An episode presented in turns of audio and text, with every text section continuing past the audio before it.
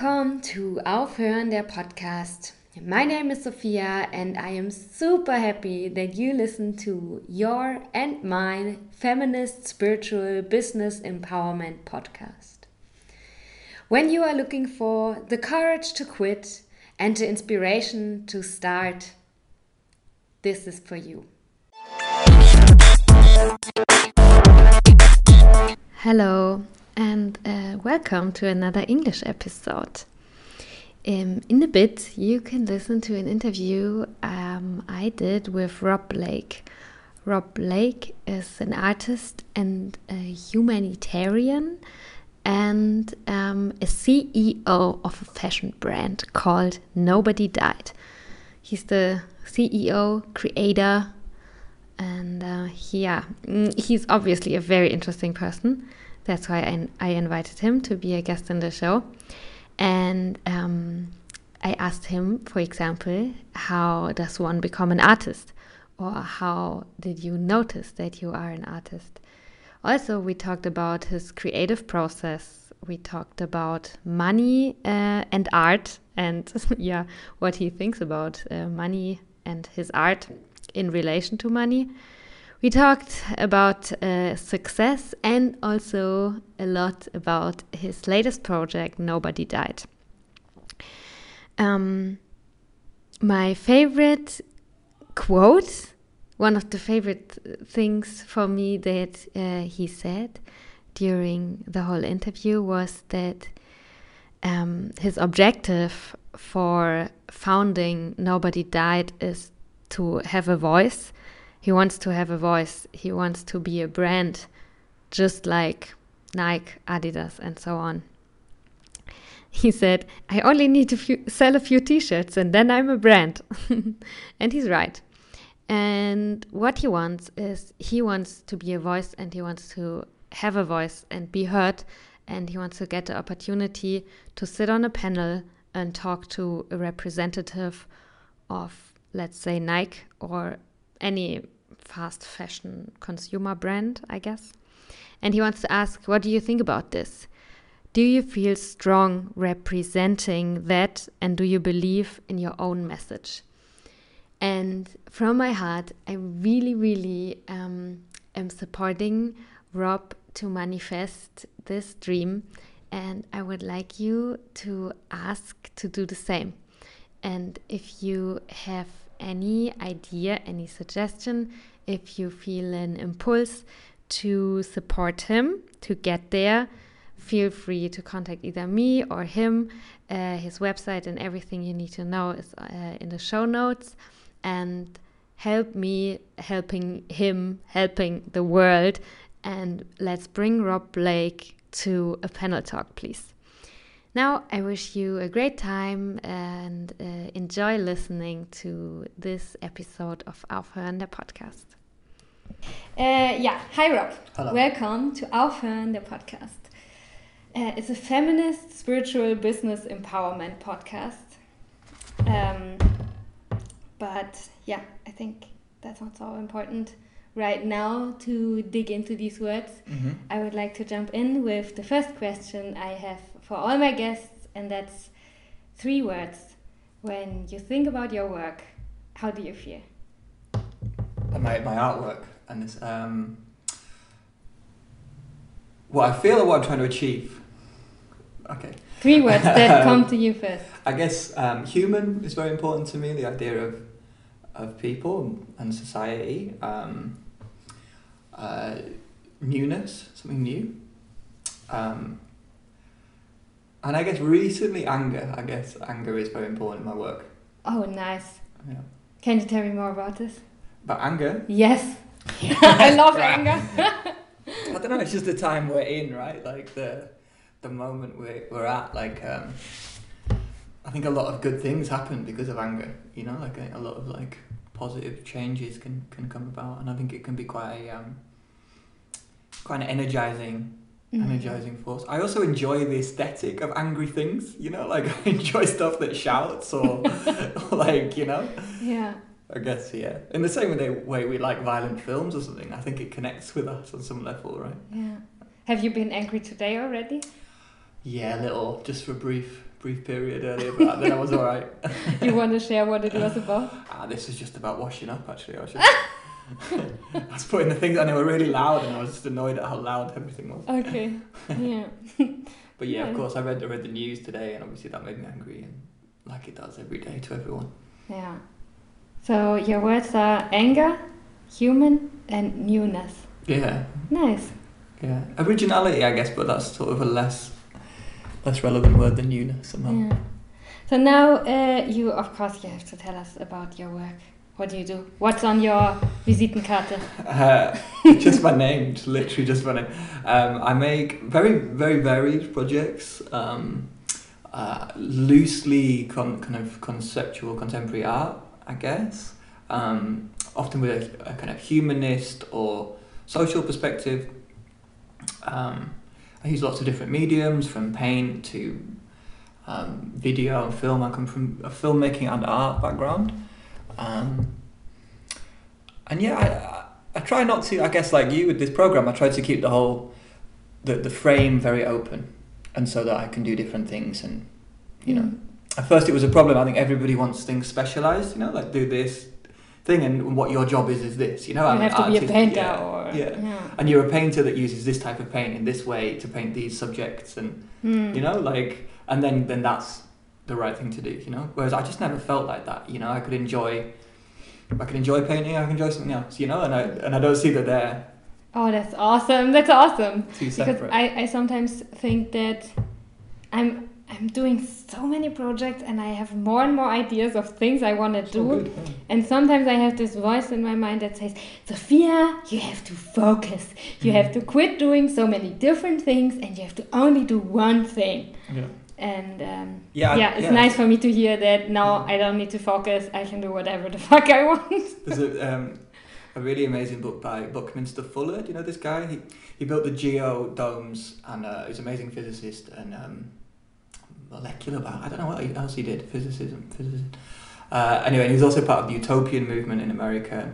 Anyway, he wrote this great book called um, Operating Manual for Spaceship Earth. And he developed this idea that the Earth is a spaceship that we all that we all travel on, and um, and yeah, just that this this idea of specializing part of the book is, is the idea of specializing is the way that to divide us all, you know, so that people know one little thing but not everything. Do you know what I mean? So you Mm. can know about one little piece of technology, but not how that technology will be used or what might happen with it. And I think this is it's really dangerous for us, and it's really good, I think, to do to do everything and Mm. and to accept that people can be a a florist, but also a Yeah. dancer and also um, you know yeah. biologist, whatever. Like who who cares? You know, like Yeah, totally. Uh, write down that book for me later, so Will uh. I put it in the show All of his work is great. Yeah, yeah. I always like it when people recommend interesting things to read or to look up. So, my question, the next question I have for you is can you share a bit of your path? How does one become an artist? Or how did you notice that you are an artist? Um, I always put down put down art to to it being a thing where you can't really do anything else, you know, and not that you you know. I mean, I can do anything else, obviously, like, but there's just something about it that makes you keep keep going back to it. I think that obsession is very important. And if you find yourself with a particular obsession, it just feels like that's the thing to do, you know, mountain biking or whatever, like. Um, and so with art, I'm, I guess yeah, there's an obsession for me with it, and um, and whatever I do, I think I'll, I'll come back to, to that way of expressing myself. Hmm. You know, somehow like whatever career or different thing I might be involved in at the time, there's it might seem very far from that, but at the end there's aesthetics and there's ideas and there's double meanings and you know all the things that define what makes an artwork. hmm So, you think one needs to be obsessed? or you? I need to be obsessed to find it like that. Yeah. Um, I don't trust it when people aren't. You know, like in a way. Yeah. Um, Yeah, that's true. People who are artists, they, yeah, the, you, when you have Feierabend from your art, There is no firearm Yeah. from it, right? yeah, And I always put down my, my successful friends are not the ones that um, uh, have the big kind of press or big shows or lots of money or whatever. I just I'd say my successful friends are the ones that just keep doing whatever it is, you know, like even if Mhm. nobody cares, you know, like they just keep keep going. And a lot of my favorite artists and musicians and creators or whatever are of that that type, you know, like they just keep, keep doing it. Yeah, like, I, I think I read a quote recently. Success means failing, failing one time after the other without losing enthusiasm. yeah, that's pretty good. Yeah. Yeah. Exactly yeah, I think the word success actually is, is very kind of crucial in our time. You know, like we, we, we often think about success and this this is success, but re- at the moment it's Greta, you know, the activist kind of thing, and she's successful. You know, and like, but like, what I often just feel is that the word success is often just used to mean fame and money. You know, as opposed to real success, which is just doing the thing that you want to do. You know, like Mhm. whatever. Like that's success to me, you know. And Yeah. if other people like it, great, whatever, you know. Or like if you can make money from that, great. But I don't know the people whose work I love just keep doing it. Hmm. And also that success is not like a spot somewhere in the future. It's not like a finite goal Mm-hmm. Yeah. you reach at some point and you're like, okay, I'm done. I'm I'm success now. Yeah, I'm successful yeah. now. Yeah. How is your creative process? How do you know what you want to do and how do you do it then? And where do you get your ideas from? How long does one piece take and Mm-hmm. how messy is it? yeah, it can be. Um, yeah, I tend to. Um, I often have kind of like a, a an epiphany with ideas, you know. Like I'll I'll just think of it, and I often think of the entire thing all the way through. You know, like the moment I've thought of it, I've also thought of how I'm going to make it and where it'll be, and and often it doesn't change from that. You know, like which can be quite frustrating with kind of longer projects because I've already had that I've already had the kind of the, the satisfaction of seeing it in my head, and then it's just a process of making that Mhm. making that happen. Um, yeah, sometimes things just come by accident. Occasionally, I have to like push and push and push something to like make it come together. Particularly, say with a commercial project, because it's more natural. Um, but often, yeah, I just see it and then I want to make it. You know, I see it in my head and then I want to make it happen, nice. and then and then the process comes almost. Oh, but that's interesting that when you start doing it in your head, you have done it already. Often, yeah, Yeah. yeah, it's very And then that- it's doing it not boring. No, because then there's all, there's other things, you know, and there's other things you'll learn, and, and it might completely change by the end, you know. But like yeah. on the whole, it doesn't. Often with like say particularly when I make short films or or whatever, I'll have done a sketch and then like I'll look back at that sketch when we film the thing and it'll be exactly the same, you know, like really like a, a stick man and a stick man, you know. And, but actually, you'll be like, oh look, you can see, you know, you can see these two things are connected, like. Nice.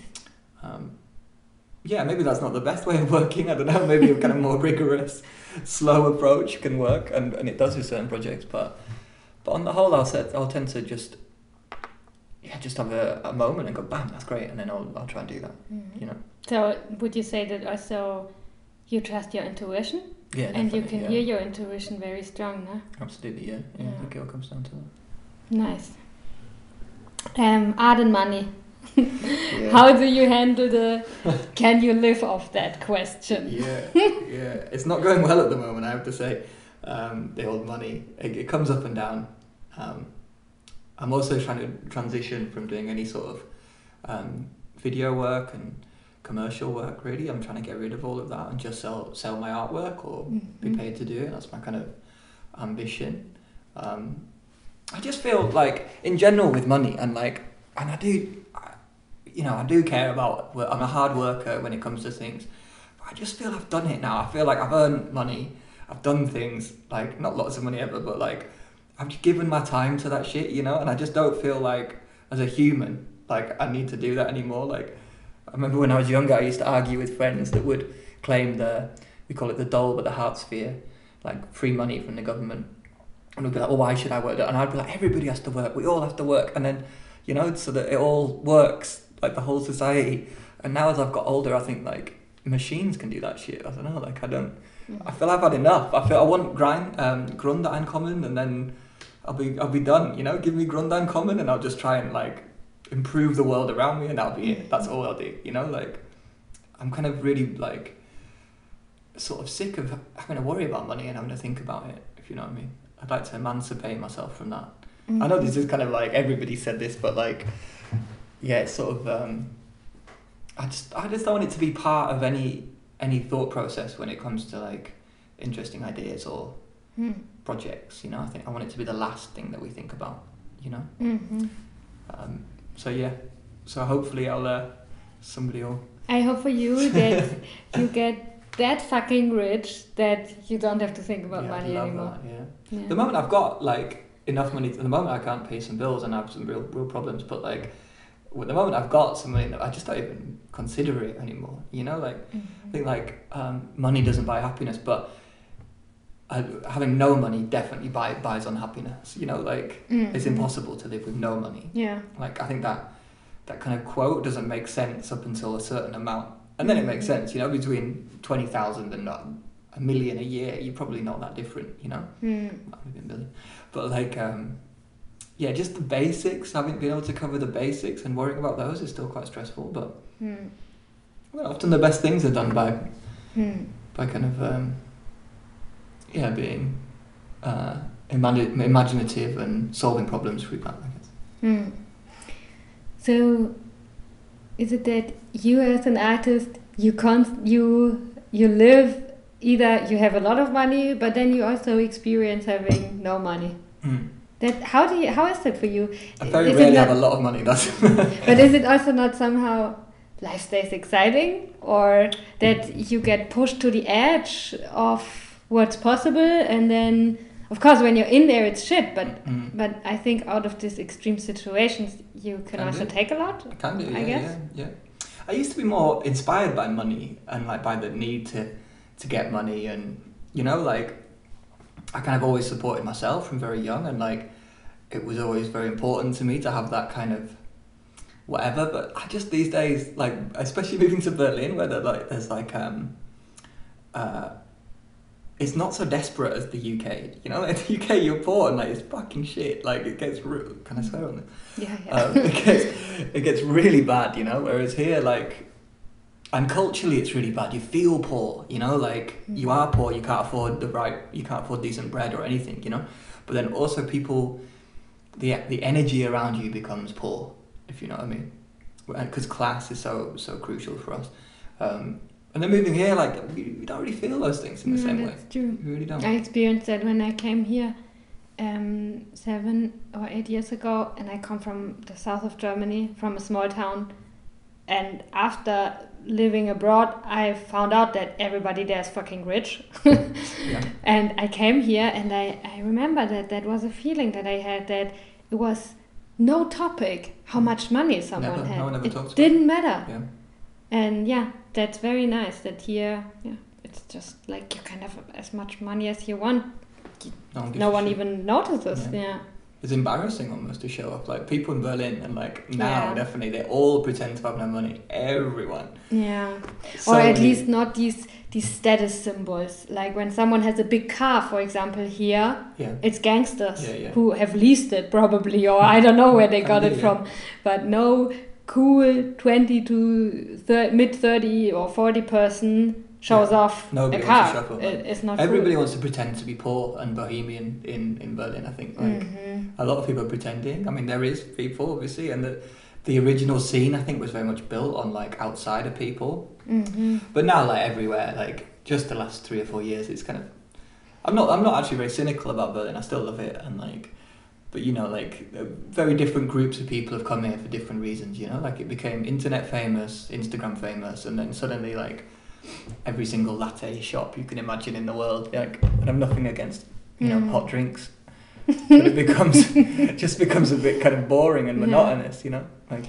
And um, but what do you think about the um, about quantum physics and about attracting into your life and about also that maybe it would be about the possibility that maybe it's very easy to get whatever you want if you just align your inner world, the outside world adapts. Okay. So, and also with art, yes, it's kind like it's kind of like a thing that many artists don't have a lot of money, but it's also like a thing that some art pieces are sold for ridiculous amounts. So yeah. maybe you can just put on your painting a price of 500 million dollars tomorrow and you're gonna sell it and that's it no?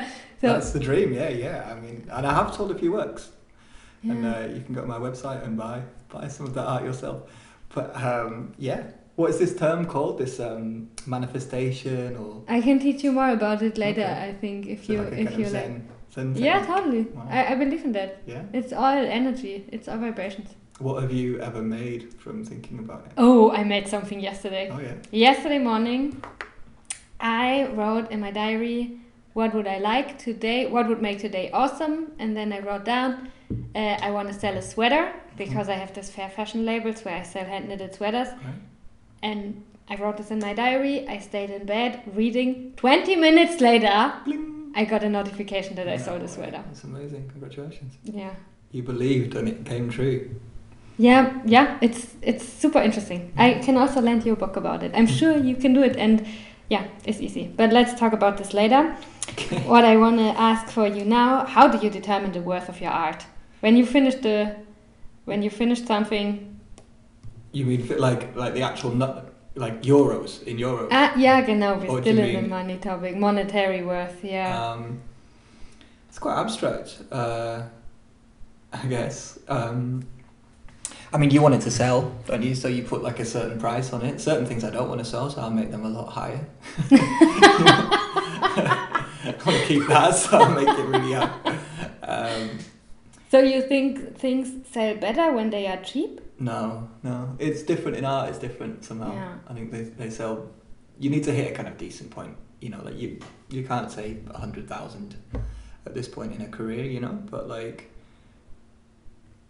Yeah, I think people people uh, if you're buying an artwork, and I don't mean like a print or whatever. I mean more like a sculpture or you know something that's obviously had a lot of kind of work put into it. I think you you want to have spent something on it. You know, I think the the, the nature of spending money actually gives things gives things a lot of value, especially to yourself. I think like like I, I, I personally I quite like things that come for free and whatever, and I value them quite equally. But I think the majority of people really value things that they've paid more for more, Mm-hmm. and so you know I can support that by asking for more money. um, but I also I'm very very flexible about that. I'm very much um, one of my kind of views on, on money is that it's very relative, you know, like, and that money shouldn't just be there isn't there shouldn't be like ten euros is this is ten euros. I kind of feel that things should be much more flexible than that because ten euros to to um, Crux, our friend at Bodenstrasse, is quite a lot, you know, and like ten euros to Mm-hmm. you know West Berlin is nothing. You know what I mean? So Mhm. th- th- this is uh, I think should be relevant and should be talked about somehow. Hmm. I'm kind of in favour of everybody having to say how much they make. I think it would like Mhm. everyone would be so embarrassed about it at first. Why? Well, nobody would do it. Nobody would say what they earn. I think like, Mm. um, but I think it'd be really interesting. I think like people would be like, "What you earn that?" You know, like, Mm. and then the conversation could happen. I think yeah. this keeping it all secret is what's destroyed trust with each other, and it's what's allowed like women to be paid so much less, which is still such a surprise. You know, like on some Mm. level, like, and it's because no one's talking about it. Nobody's saying, "I earn this." yeah, it's awful. Because it's a um, a status thing to Yeah, not and, say. and, and then what does the mind do when there's an unknown? Uh, we make up crazy things. Yeah, we we think that everybody is super rich and everybody earns a lot Yeah. except me. yeah, yeah. or we don't empathise with other people that don't earn a lot. We think that everybody else earns what Yeah. we earn, Yeah. and so you hear all of these people being, "Oh, these bloody homeless people! They're driving their cars to go and beg on the street." You know, that people have these opinions that are just crazy, and you're like, "Well, yeah. it's because we don't know." I think like yeah. I think like um, it would be great if we all we were all aware of how much each other earn. Yeah. I think it would change. I, I don't know how it is in the in the UK, but in in Germany, it's. I also try to be very open with Mhm. it, and when someone asks me, I'm like, Yeah, yeah. that's me. Um, but I know that he, in Germany, for some people, it's like a Mhm. huge no go. Yeah, It's course. something you don't talk about. It's like I don't know, uh, talking about that you have a period or that your parents have sex or whatever. It's something that just doesn't exist. Yeah, yeah.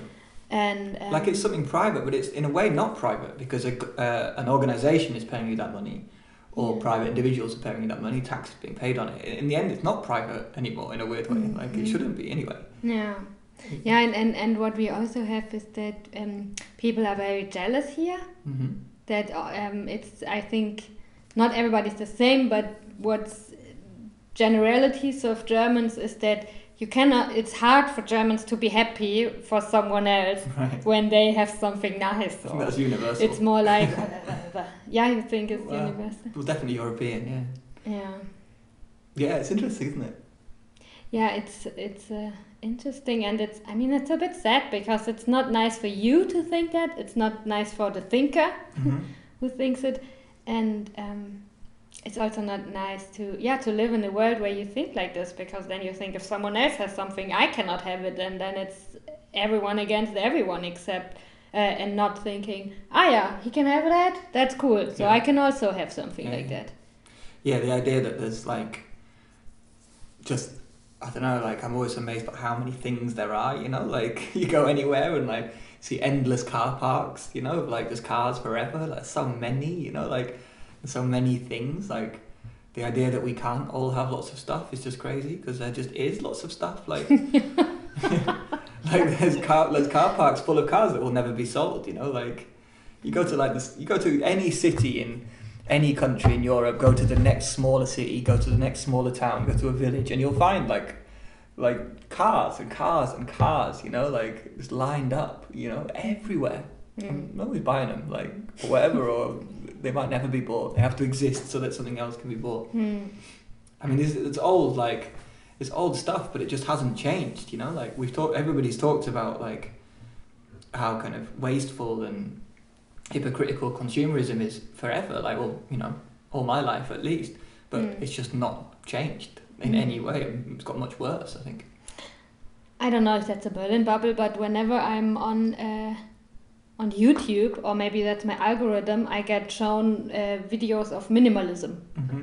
So I think that's, for example, one movement yeah. that portrays an anti-trend a bit, nah? Yeah. Okay. Yeah. that people yeah. beca- become aware of how much weight it also is to Mhm. have all of these things around. Yeah. Where do those people keep their things though? You know, like Where? Or cub- very good cupboards. Like, like no, they just don't own things. Yeah. Yeah. They own like then? I I used to live with a uh, my roommate. He was a minimalist, and all he had in his room. For me, it was a bit funny then, and even now, like I think my nature is just more maximalism. I like. I like stuff. yeah. I'm I'm very pro uh, for everything, but he had in his room a plant, a bed, and a chair. Wow. That it. That's it. Where did he keep his clothes? I saw yeah a closet, but that was somewhere else. Yeah. Wow. Well, it was a little cupboard. That's. Ah yeah, uh, apropos clothes, uh, there was a good transition now. Uh, tell me about uh, Nobody Died. Yeah, right. So Nobody Died is a little project that I've been working on for quite a while, like two years. It started because I'd always go to um, Woolworths. You know Woolworths? Mhm. It's, it was very um, sentimental for British people, like Woolworths. It's a British company, and um, but it shut down there, went bankrupt, and it's funny it still exists here.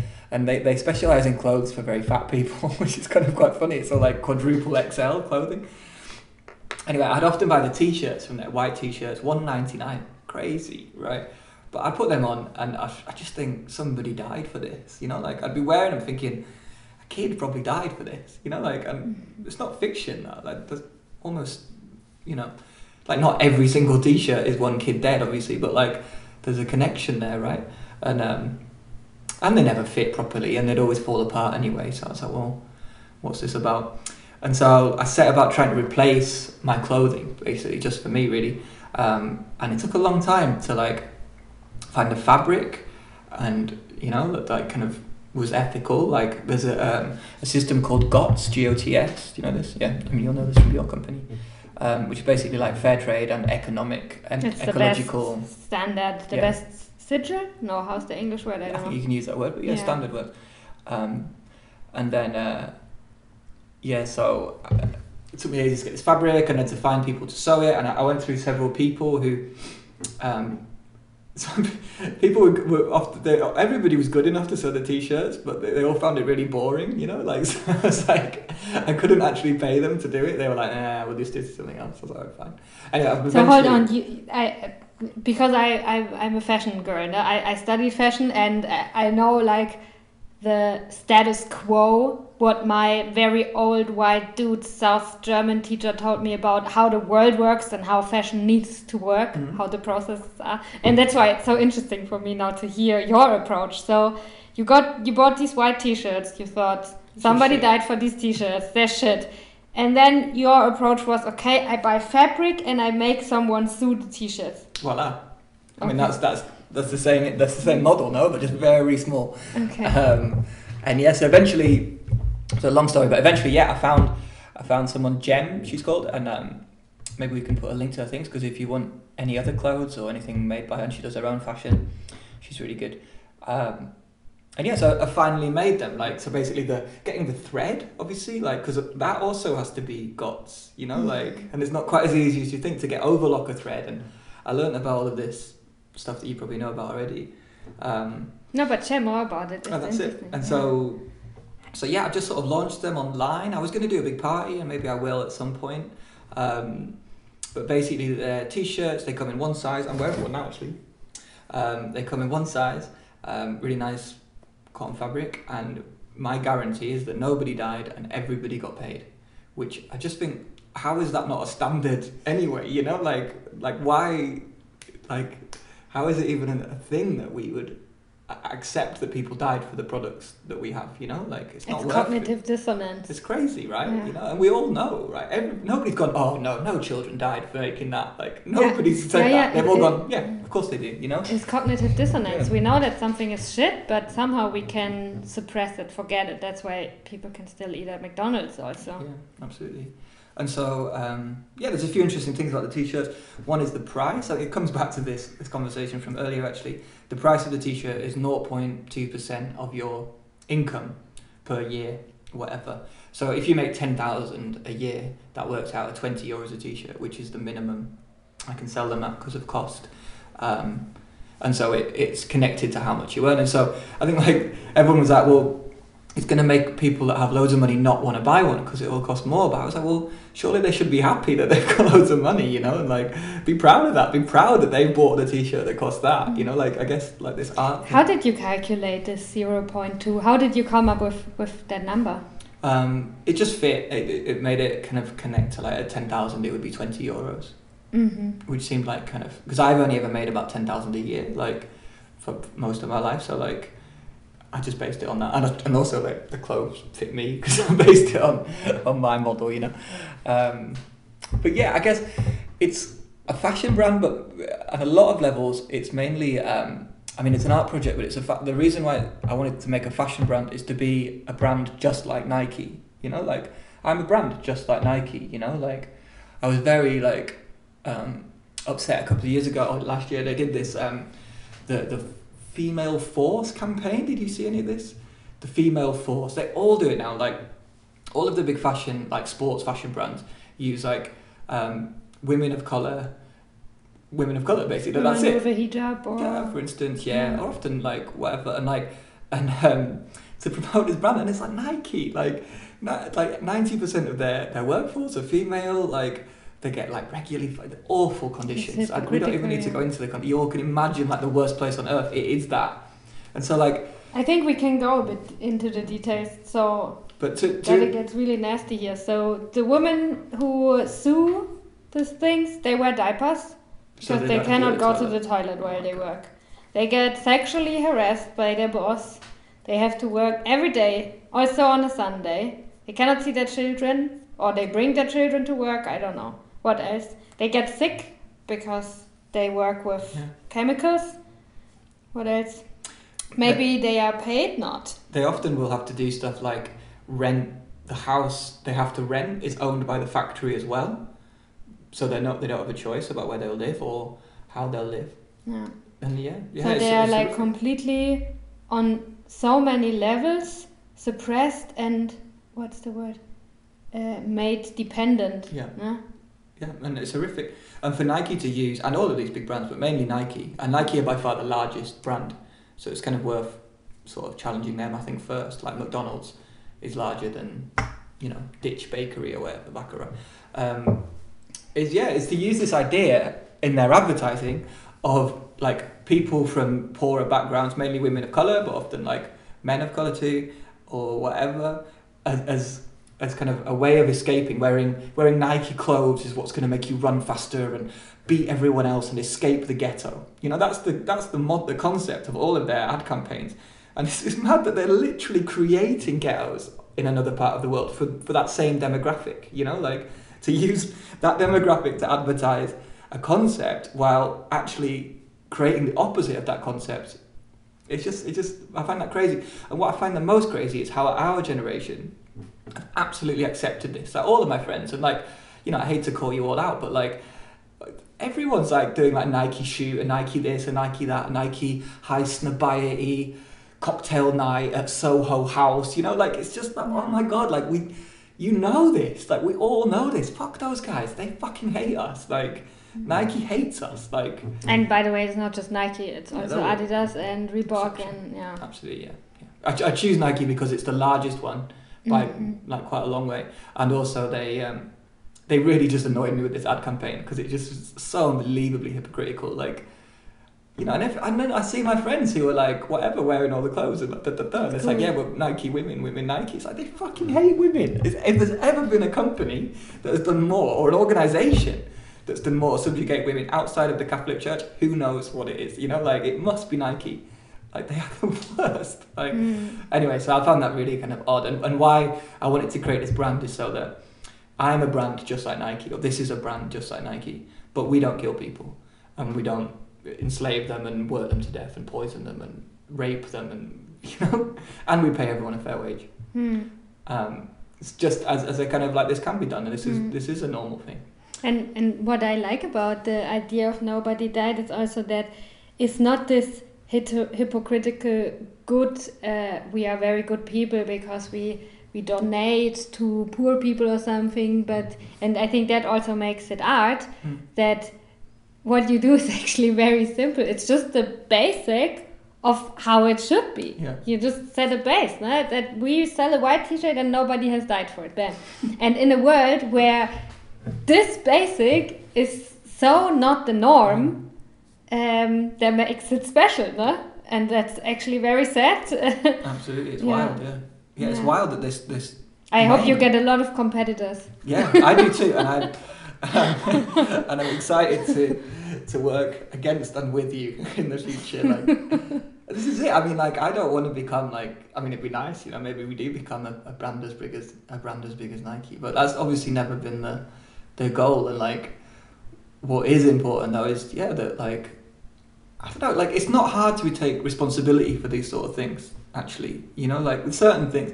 But certain like food, I can't. I can grow a bit here and there, but it will be all of my time, and it's inefficient in the city. And you know, like I can't. Re- I can't replace air travel because I don't own an airline or a train line. Do you know what I mean? Whereas with clothes, actually, clothes are quite an easy one for us to make Hmm. consumer decisions at that end. And actually, I think that can make a difference. I think with a lot of other things, consumer decisions are very.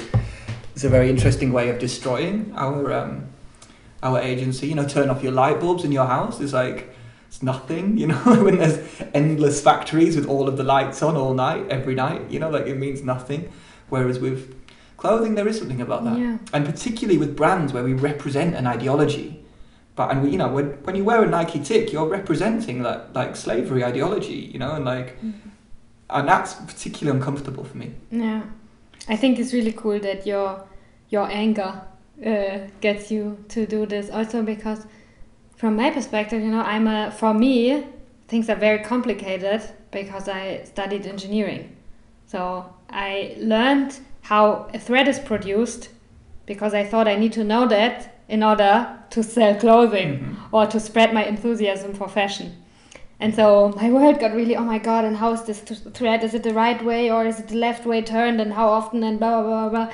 And so I really admire people who actually, actually have no idea really about how the processes are in fashion, you know, how to set up a fashion brand. What do you need? And blah, blah, blah. Mhm. Because I got told it's so complicated and Yeah, it's yeah. so complex, and you just do it. Well, yeah. yeah. Make and it, I, sell it. That's business, right? Like, I think know. that's really cool, yeah. hopefully, yeah. I mean, hopefully your listeners will will buy out the latest stock, and we'll have to remake some new. Like, hmm yeah, so what are your next steps? How do you handle this brand. The, the meteoric growth of nobody. Yeah, now that you that you have created it, how do you manage your creation? How do you do you Um, know, or will there also be epiphanies coming that tomorrow you will maybe be thinking, okay, I need black pants, or yeah, yeah. Well, I personally am trying to, for my own self, I'm trying to replace all my clothes with clothes where nobody died. So I've had a very simple pullover made, um, and currently out of money, but I will be getting a, a tracksuit and some da da da da.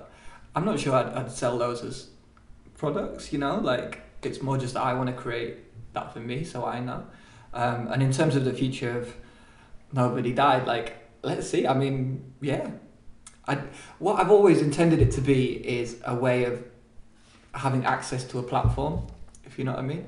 I was at the bread and butter fashion event, you know, and, and Nike were there. We're going back to this, but and two of my friends were on the panel actually, like really cool girls, and it was about women empowerment stuff. And like, and I wanted to be there, you know, like not on the women's thing, but I wanted to have a voice on that panel, you know, so that I could just turn to the representative of Nike and say, "What do you think about this? You know, why can you do you feel strong representing that? And do you really think that is what, you know, do you do you believe in your own message here?" And I'd be surprised if anyone does, because it'd be Hmm. crazy, right? Somehow, you know, like, yeah, and so that's that was for me the the the objective of this was to to have a voice, you know, like yeah. I only need to sell a few t-shirts and then I'm a t-shirt company, you know. That's it. so cool. Oh my god. I hope everybody uh, buys uh, Nobody Died t shirts and pants and whatever else is coming. And yeah, even more, I hope that uh, you get to sit there on the panel and you get to ask these very uncomfortable questions because really uncomfy. yeah. Yeah, and, and I mean, I notice a bit from being a podcast host how it is to ask uncomfortable questions, but because somehow you want to respect, or that's how I Yeah. always feel. I'm like, I'm so full of love and I want to respect all humans, and I and I know that everyone has their path and stuff, but some questions need to be asked, Yeah. and yeah, and when mm. they are uncomfortable as well. So I hope you get the chance to do that. I really do. Thanks very much. Yeah. So to finish up, I have one last very nice question, and um, it goes like this: Enjoy a success with us. What what has worked out very well for you recently? Okay, right. Bit of like a bragging thing, like Yes, Boasting. brag. Um, this week, actually, like yeah, we talked about this earlier, but um, one of our favorite, well, my favorite magazine when I was a student, and the one we'd all go to the library and flick through the moment it came out was Adbusters, which is a art and activism magazine that began in um, 1989 in America. Um, is it Canada, Vancouver? It was American either way. Um, and yeah, I recently met the creative director from there, and then my art is now the front cover of that magazine, international, all over the world, which is a real like one of those kind of real moments when you've like just something that was very um, just something you looked up to, and then suddenly you're part of it. You know, like with a very very much a surprise. You know, I was really feeling very like I was just doing all of this art and like this political work and just really putting my kind of like putting a lot of myself into it and then getting 50 likes on Instagram and then moving on to the next thing, you know, and like I felt really on the outside of, of everything, so it was a really nice like,